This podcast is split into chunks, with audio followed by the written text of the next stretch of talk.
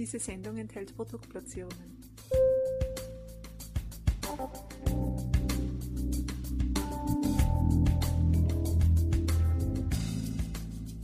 Herzlich willkommen, liebe Zuhörerinnen und Zuhörer von Balance Beauty Time. Ich begrüße euch herzlich zu einer weiteren Podcast-Episode, diesmal wieder für unsere vierbeinigen Freunde und natürlich ihre Besitzer bzw. Besitzerinnen oder die Menschen, die sich um unsere vierbeinigen Freunde kümmern. Heute, meine Lieben, geht es um den Hund. Ja, wir sind nicht auf den Hund gekommen, sondern wir wollen uns dem Thema Idealgewicht widmen, beziehungsweise auch die Frage heute beantworten, was denn passiert oder was man tun kann, wenn der Hund zu dünn ist. Ja, und darüber werde ich mich jetzt mit unserer langjährigen Expertenpartnerin, nämlich Frau Dr. Kruckemeyer von Canina unterhalten. Sie ist Tierärztin, sie ist auch selbst Hundehalterin, ähm, Hundeliebhaberin, darf ich auch dazu sagen, und äh, weiß natürlich, was man da tun kann. Und deshalb bin ich natürlich jetzt sehr happy, dass sie bei uns zu Gast ist und ich sage herzlich willkommen, liebe Frau Kruckemeyer. Hallo, Herr Döller. Freue mich, dass wir beide uns wieder gemeinsam um unsere vierbeinigen Freunde zumindest in einer Podcast-Episode kümmern können. Liebe Frau Kruggemeier, das Idealgewicht ist ja schon bei uns Menschen eine Herausforderung, aber bei den Tieren ist das offensichtlich vielleicht noch eine Spur schwieriger.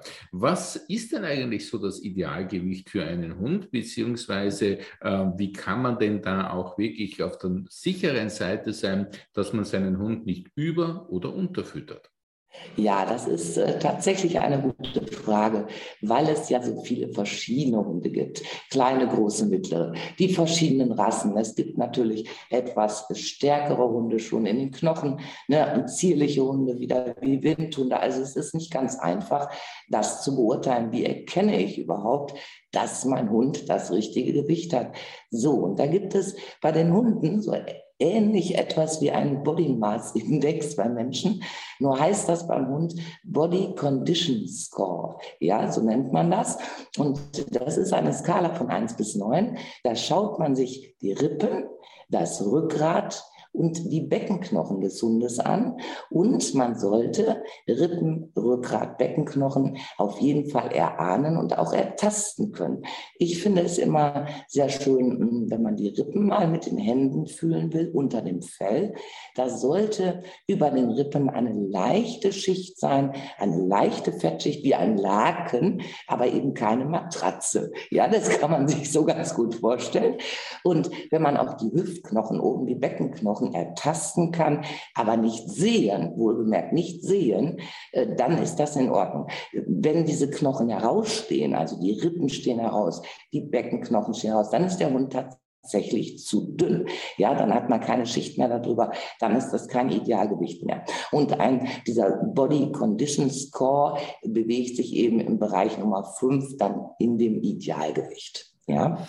Also das heißt, das ist ja mal ein, eine sehr, sehr praktische Information, die man eigentlich ähm, sofort einmal überprüfen kann, ob eben hier das beim Hund so passt. Das heißt, ganz objektiv gesagt, ähm, mit einem gewissen Gefühl für den Hund sieht man das auch relativ schnell, ob der Hund gut ernährt, übernährt oder unternährt ist. Ja, äh, wobei ich mich immer wieder etwas wundere, dass manche es nicht merken. Deshalb ist der Besuch beim Tierarzt so einmal im Jahr fürs Impfen, fürs Checken wirklich sinnvoll, weil der Tierarzt es besser beurteilen kann. Denken Sie mal an die Hunde mit dem vielen Fell. Ja, Berner Sennenhunde, Bernardiner, Landser, diese äh, ja, Chow Chow, die unheimlich viel Fell haben. Da können Sie natürlich gar nichts sehen oder erahnen mit, mit den Augen. Und da muss man gut tasten können, um durch dieses ganze Fell mal durchzutasten. Und da tun sich manche Besitzer tatsächlich auch auch schwer, habe ich selbst erlebt, äh, um zu entscheiden, Mensch, ist der Hund zu dünn, zu dick oder wie. Äh, das kann dann doch der Fachmann am besten. Also das da ist unbestritten. Und ja, wie Sie das jetzt erzählt haben mit den äh, Fell, da ist mir auch gleich so ein bisschen der Gedanke gekommen, ja, so leicht, äh, wie ich es gedacht habe, ist es wahrscheinlich doch nicht. Ja? Haben Sie vollkommen recht. Aber mit dem Tasten kann man da schon einen großen Schritt voran. Aber ähm, wie bei uns Menschen auch, wenn man das Gefühl hat, könnte was nicht stimmen, ist natürlich der Tierarzt zu Rate ziehen die beste Alternative, oder? Auf jeden Fall, denn Untergewicht kann ja viele Ursachen haben. Einmal ist es natürlich möglich, dass man einfach zu wenig oder das Falsche dem Hund füttert, zu wenig Fett, zu wenig Protein. Für seine Größe, für seine Aktivität bekommt der Hund einfach zu wenig oder nicht das richtige Futter.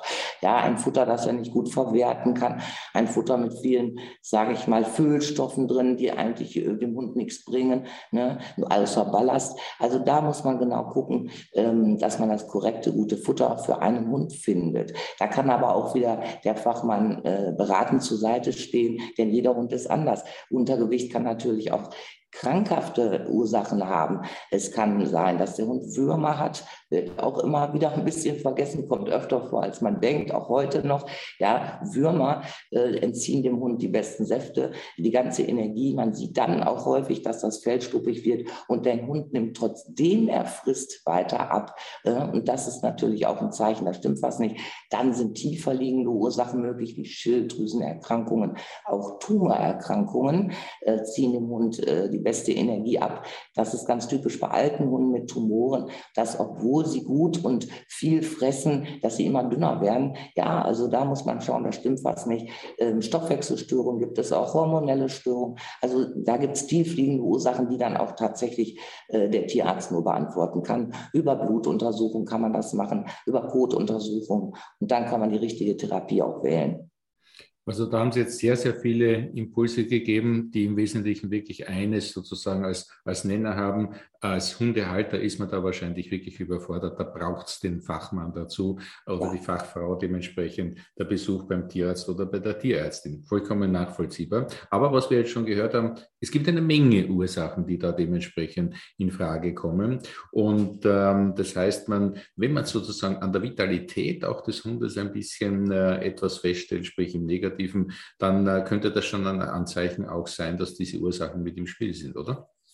Auf jeden Fall, äh, wobei zum Beispiel Schilddrüsenerkrankungen ganz verschiedene Auswirkungen haben können. Und zwar eine Unterfunktion der Schilddrüse macht zwar in den meisten Fällen beim Hund eher Schläfrigkeit, Apathie und der Hund wird zu dick. Aber es gibt einen kleinen Prozentsatz, so circa fünf Prozent der Schilddrüsen unterfunktionierten Hunde, tatsächlich unterfunktioniert, die tatsächlich zu dünn werden, nervös und hibbelig. Das gibt es, hatten wir auch schon in der Praxis.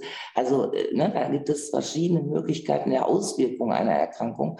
Und äh, ja, da weiß tatsächlich dann auch am besten der Tierarzt Bescheid. Und wenn man da in guten Kontakt mit ihm ist, dass man doch so möglichst mindestens einmal im Jahr zur Impfung auch so einen Allgemeincheck machen lässt, äh, weil der Tierarzt hat den Hund ja auch dann lange nicht gesehen, dann fällt einem auch viel eher was auf, als wenn man den Hund jeden Tag sieht. Das muss man ganz klar sagen. Dann sagen die äh, Patienteninhaber ganz oft, ach Mensch, stimmt, das ist mir so gar nicht aufgefallen, was Sie jetzt sagen. Nicht? Also das ist äh, ganz typisch immer wieder, dass wir dann doch Dinge sehen, die vielleicht dem Besitzer nicht gleich auffallen, weil er den Hund jeden Tag vor Augen hat. Wieder eine Parallele zu uns Menschen. Ne? Wenn man ihn länger nicht gesehen hat, dann genau. fällt einem das auf. Und äh, so im, im, eigenen Bereich schaut es dann, wenn man täglich äh, einen Menschen vor Augen hat, ganz anders aus. Aber Frau Guckemeyer, was ich jetzt, äh, was mir so in den Kopf gekommen ist, wie sieht es denn eigentlich mit der Gesundheit des Darms auf das Thema Gewicht aus? Gibt es da auch eine äh, sozusagen, ja, eine, eine Auswirkung, beziehungsweise kann das zusammenhängen? Auf jeden Fall natürlich, weil der Darm ist ja das Organ, das natürlich aus dem Futter die Nährstoffe herauszieht, in das Blut bringt und in alle Zellen des Hundes verteilt.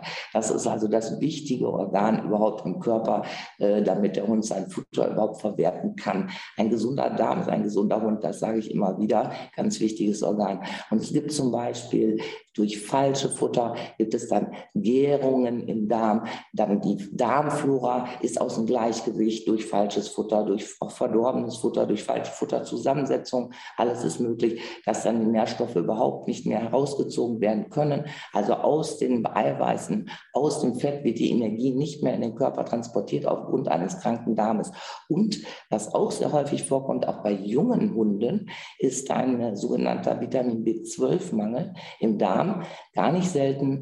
Und dieses Vitamin B12 ist extrem wichtig, dass ein Hund Energie aus dem Futter ziehen kann. Wenn das nicht genügend im Darm von den Bakterien hergestellt wird, aufgrund einem, eines Ungleichgewichtes im Darm zum Beispiel, dann nimmt der Hund auch ab. Das ist ganz interessant. Er frisst und frisst, aber nimmt trotzdem ab. Und da ist es ganz wichtig, dass man auch an dieses Vitamin B12 denkt. Mhm. Also das ist etwas, was wahrscheinlich ein bisschen unterschätzt wird, könnte ich mir vorstellen. Ja, sehr sogar. Wird oft nicht dran gedacht. Und äh, ich sage auch immer wieder, Darmflora aufbauen, auch wenn der Hund gar nichts gehabt hat. Einfach mal vorbeugen, die Darmflora immer wieder unterstützen mit milchsäurebildenden Bakterien, eben mit Lactobacillen, ne, mit ja, wichtigen Bakterien, die eine gesunde Darmflora erstmal ausmachen. Ne. Sonst ist es so bei einem, sage ich mal, Ungleichgewicht der Darmflora durch auch verkehrtes, falsches Futter, zu wenig Futter, auch Untergewicht, kommt es dann zu einer Verklebung dieser Darmzotten, dass die eben nicht mehr die Nährstoffe vom Darm ins Blut reservieren können. Und dadurch kann natürlich auch Untergewicht äh, hervorgerufen werden. Und wieder haben wir viele Parallelen zu uns Menschen festgestellt eigentlich, ja. oder? Absolut. Ist bei uns genauso. Liebe Frau Guckemeyer, was bei uns natürlich auch eine große Rolle spielt, ist die Ernährung. Und das wird ja auch bei unseren vierbeinigen Freunden so sein. Was mich zu der Frage bringt, wie denn eigentlich so die optimale Futter oder gibt es eine optimale Futterzusammenstellung speziell für dünne Hunde? Gibt es da ein Spezialrezept von Ihnen oder einen Spezialtipp? Auf jeden Fall. Also was wichtig ist, ähm, ist ein leicht verdauliches Eiweiß zu nehmen, ein, hochwertiges Fleisch, ob das nun Rind, Huhn, Lamm oder sonst was ist, bei einem nicht allergischen Hund absolut möglich. Und dann natürlich muss der Fettanteil im Futter erhöht werden. Das ist ganz wichtig. Hat man also jetzt einen Hund, der ist äh, im Grunde gesund, aber hat vielleicht nicht das richtige Futter bekommen oder zu wenig, ist hochaktiv und nimmt deshalb ab, dann muss man den Fettanteil erhöhen. Es hat also keinen Sinn, immer mehr Futter zu geben. Ja, dann wird der Hund immer mehr Haufen machen, das kann er gar nicht verwerten und auch nicht umbauen in, in seine Muskelmasse und in sein Fett im Körper, sondern es ist wichtig, dass der Fettanteil erhöht wird, und zwar das, der tierische Fettanteil. Der Hund kann aus tierischem Fett wirklich Fett aufbauen und mehr Body, man sagt also, der Hund bekommt Body, ja, mehr machen. Und das ist dann ganz wichtig, dass man dann zum Beispiel ja, Rinderfettpulver hinzufügt oder eben Schweineschmalz, also einfach ein tierisches Fett, was eben für den Hund gut verträglich und gut zu verstoffwechseln ist. Das heißt, eben sozusagen ein bisschen unter die Arme greifen in, ja. äh, mit, mit den Nährstoffen kann da Richtig. schon sehr, sehr viel beitragen. Aber generell ist die Wahl des richtigen Futters natürlich äh, nicht nur bei den dünnen Hunden, sondern bei jedem Hund ein sehr entscheidender Faktor. Und ähm, da möchte ich an dieser Stelle schon auch darauf hinweisen, dass Sie ja als Cheftierärztin von Canina da ganz genau wissen, dass Futter nicht gleich Futter ist, oder? Nee, absolut nicht. Also es gibt ähm, natürlich Futter, ja, wo sehr wenig Fleisch enthalten ist, viele Kohlenhydrate. Das ist für den Hund dann auch mehr Ballast äh, als tatsächlich gutes Futter. Der Fleischanteil sollte in einem Futter schon recht hoch sein, aber nicht nur. Es ist äh, durchaus sinnvoll für den Hund, der eben nicht nur ein Fleischfresser ist, wie im Gegensatz zur Katze, da auch einen kleinen Kohlenhydratanteil wie eben Kartoffel, Reis und so etwas, dass man so etwas im Futter drin hat, was sich aber doch ab ablehne, muss ich sagen, für einen Hund ist Getreide. Also immer mehr Hunde, ja, wie Gerste, Mais, Weizen und so weiter. Äh, immer mehr Hunde haben Allergien auf diese Stoffe und im Grunde kann der Hund da auch nicht viel mit anfangen. Ballaststoffe ist wieder ein anderes Thema, dass man also zum Beispiel Gemüse wie Möhren und sowas hinzufügt oder Chicorée, Inulin aus dem Chicorée. Das sind wichtige Ballaststoffe für den Darm. Das kann in einem Futter natürlich drin sein ja, ähm, wichtig ist nicht, dass diese Füllstoffe drin sind, ja, dass Nebenerzeugnisse drin sind, äh, von denen der Hund gar nichts hat, außer dass er eine Menge Haufen macht. Aber verwerten kann er das dann nicht. Äh, dann kommt es natürlich noch ganz stark darauf an, was ist das für ein Hund? Das merke ich ja in der Praxis auch immer wieder. Äh, es gibt nicht das beste Futter. Es gibt immer nur das beste Futter für diesen Hund. Ja, das ist äh, ganz wichtig. Die Hunde sind so individuell verschieden, dass man da auch genau gucken muss, was braucht mein Hund? Ist der vielleicht besonders Magen-Darm-sensibel? Braucht er da was Besonderes? Ist das ein Hund, der eben schnell abnimmt? Ja, der braucht dann eben doch ein fettigeres Futter. Ähm, ein sehr aktiver Hund, den darf man auch nicht unterschätzen, braucht auch wieder mehr Kalorien im Futter. Und äh, jeder Hund ist anders.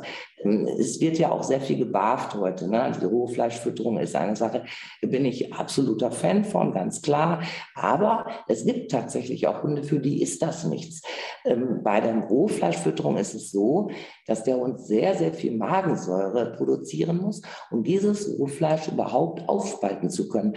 Wir dürfen nicht vergessen, dass ein Fertigfutter, zum Beispiel ein Trockenfutter, ist aufgeschlossen. Ja, das ist schon fertig aufgeschlossen für den Hund. Das ist einfacher für ihn, das eben zu verstoffwechseln. Ein Rohfleisch muss der Hund komplett alleine aufschließen und braucht sehr viel Säure.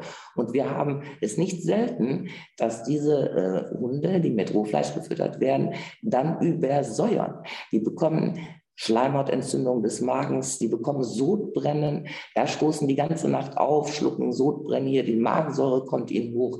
Also das haben wir doch immer mehr. Und da muss man eben überlegen, Mensch, dann ist das Barfen vielleicht nichts für meinen Hund, ja, oder ich mache es eben mal nur zwischendurch, zwei, dreimal die Woche, aber eben nicht 100 Prozent. Also damit will ich nur noch mal deutlich sagen, es gibt nicht das beste Futter, ne? immer nur für diesen Hund. Das ist individuell zu entscheiden. Auch ein sehr, sehr wichtiger Impuls. Danke dafür. Das heißt, das Futter gibt es nicht, sondern es gibt nur das Futter für den jeweiligen Hund. Sehr, sehr interessante Information, ja. Frau Krugemeyer. Und ich denke, auf der Website von Canina finden wir natürlich zum Thema richtige Fütterung auch sehr viele wissenswerte Informationen. Auf jeden Fall. Da schauen Sie unter www.canina.de, Canina wie immer mit C, äh, können Sie sehr viele Informationen zur richtigen Ernährung von Hund und Katze finden. Das ist wirklich eine empfehlenswerte Seite, meine lieben Zuhörerinnen und Zuhörer. Jeder, der einen vierbeinigen Liebling zu Hause hat oder für ihn verantwortlich ist oder einfach Hunde mag, Tiere mag, Katzen mag, wird sich dort wirklich mit vielen Tipps wiederfinden und viele interessanten Tipps dort auf der Seite zum Lesen, Hören und Sehen finden. Liebe Frau Krogemeyer, es war wie immer ein sehr, sehr interessantes und sehr aufklärendes Gespräch mit Ihnen und ich möchte im Namen unserer Danke. Hundehalterinnen und Hundehalter äh, und natürlich unserer Hörerinnen und Hörer ein herzliches Dankeschön an Sie richten. Ja, ich danke Ihnen, Herr Döller. Sehr, sehr gerne, Frau Kruckemeyer. Und der Dank ist natürlich auch an euch, liebe Zuhörerinnen und Zuhörer. Schön, dass ihr wieder mit dabei wart bei diesem Balance Beauty Time Podcast für unsere vierbeinigen Freunde. Und was wir heute gelernt haben, ist, dass das Thema richtiges Füttern gar nicht so einfach ist, wie es auf den ersten Blick ausschaut. Aber es wahnsinnig wichtig ist, wenn man den Hund wirklich eine gute Betreuung zukommen lassen möchte. In diesem Sinne, bleibt's gesund, Geht's raus mit eurem Hund, ja, reimt sich sogar. Und in diesem Sinne, bis zum nächsten Mal. Alles Liebe, tschüss und auf Wiederhören.